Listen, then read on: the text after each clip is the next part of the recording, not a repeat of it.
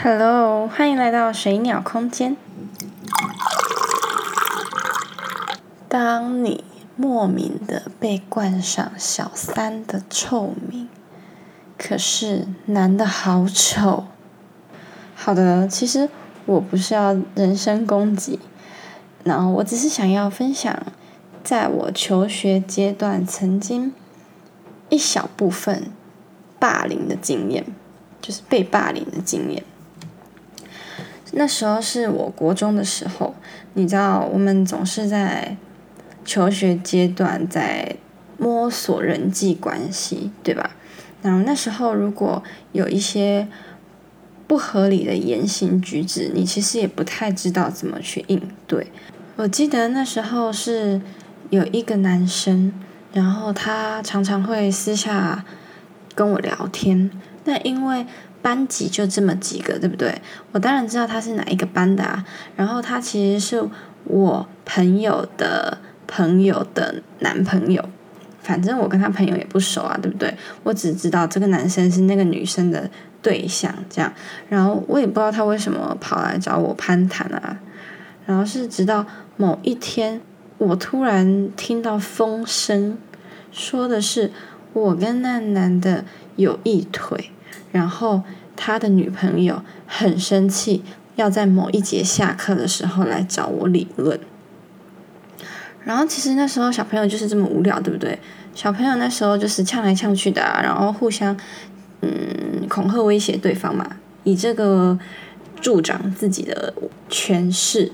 所以我听到的时候，其实我觉得蛮荒谬的，因为我跟他真的也没有聊什么啊，就。你也知道，我很会敷衍别人，然后我真的也没想跟他有嗯暧昧啊，或者是奇怪的想法，真的没有。因为其实我对于这种男生一点兴趣都没有。于是我就问我朋友有没有听说这件事，然后他就说有啊，有听说。然后我就满脸狐疑的看着他说：“奇怪，你。”不觉得这件事情很荒谬吗？第一，我对那男的一点兴趣都没有；第二，是那男的自己主动来找我攀谈，我也没有做出一些愉悦的言行举止啊，对不对？第三，他长那个样子，真的以为自己很有行情吗？最后。你那个朋友，你那个女生朋友，她是不是自我感觉太良好了？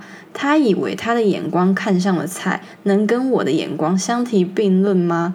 她喜欢那个样子的，我还不喜欢诶，有没有在意过我的感受啊？随随便便就说我是小三，拜托一下，那真的是有辱我的眼光呢，那那嗯汤呢？然后可能是因为我这番言论，然后让这件事情就。默默的沉淀下去，什么事都没有发生哦。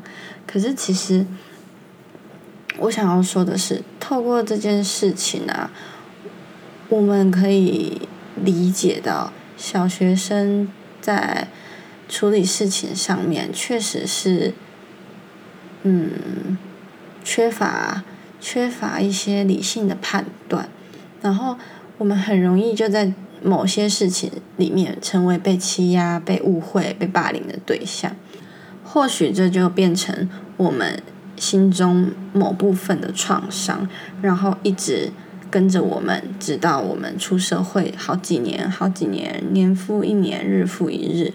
然后你如果都没有回去处理这个问题的话，它就会就是变本加厉的带给你更沉重的。感受，其实是因为我后来变得比较乐观开朗，而且我比较喜欢用比较幽默的方式去处理事情，所以这件事情很幸运的没有在我那个时候的印象里造成太大的冲击或创伤，我只是觉得很荒唐而已。但如果那时候的我是畏畏缩缩，然后。不知道怎么替自己排解这个问题的话，我相信我在某一堂的下课确实是会被围剿。就是你知道，女生就是很很喜欢群聚的去对别人抢先嘛，对不对？什么八点档剧情啊，加减都会上演一下。然后最后呢，我想要嗯解释一下，为什么我标题会写说“可是男的好丑”，因为其实，在那一个时期的我，就是在那个发生这件事情当下的我，那时候其实我们就是很喜欢去批判别人啊，对不对？用来建立自己的美感也好啊，或者是用来建立自己的标准，所以我们很喜欢用美丑去定义别人。那如果是现在的话，肯定我不会用这个美丑去衡量一个人的价值，但因为我把这件事情拉回到那个当下，所以我想要用那个当下的自己来陈述这个故事。关于被霸凌这件事，其实我也是蛮有经验的。就是谁的童年没有被霸凌过？如果你很幸运的不曾被霸凌，那还蛮恭喜你的。就是至少你的人生少了这个创伤需要去面对。那我觉得我之后会慢慢的分享一些关于我是怎么被霸凌，然后。那些故事，我觉得给我很多很多的启发。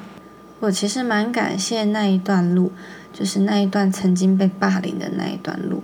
因为要是没有那一段路，可能我现在的心性不会这么的坚强。对我们总是真的要在一个很挫折的时刻，才有办法练就自己的钢铁心、自己的韧性嘛，对不对？希望所有曾经被霸凌的你们，真的不要害怕去面对那个时期的自己。我们可以换个方式，然后把它好好的打开，把这个回忆、这个过去好好的打开，然后我们回去看看那时候的自己是受了什么样的伤，然后我们可以抱抱当时的自己，然后跟他讲讲话啊，给他一点安慰啊，给他一点鼓励。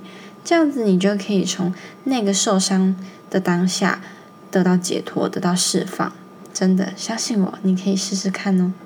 今天这一节内容，希望你们会喜欢哦。拜拜。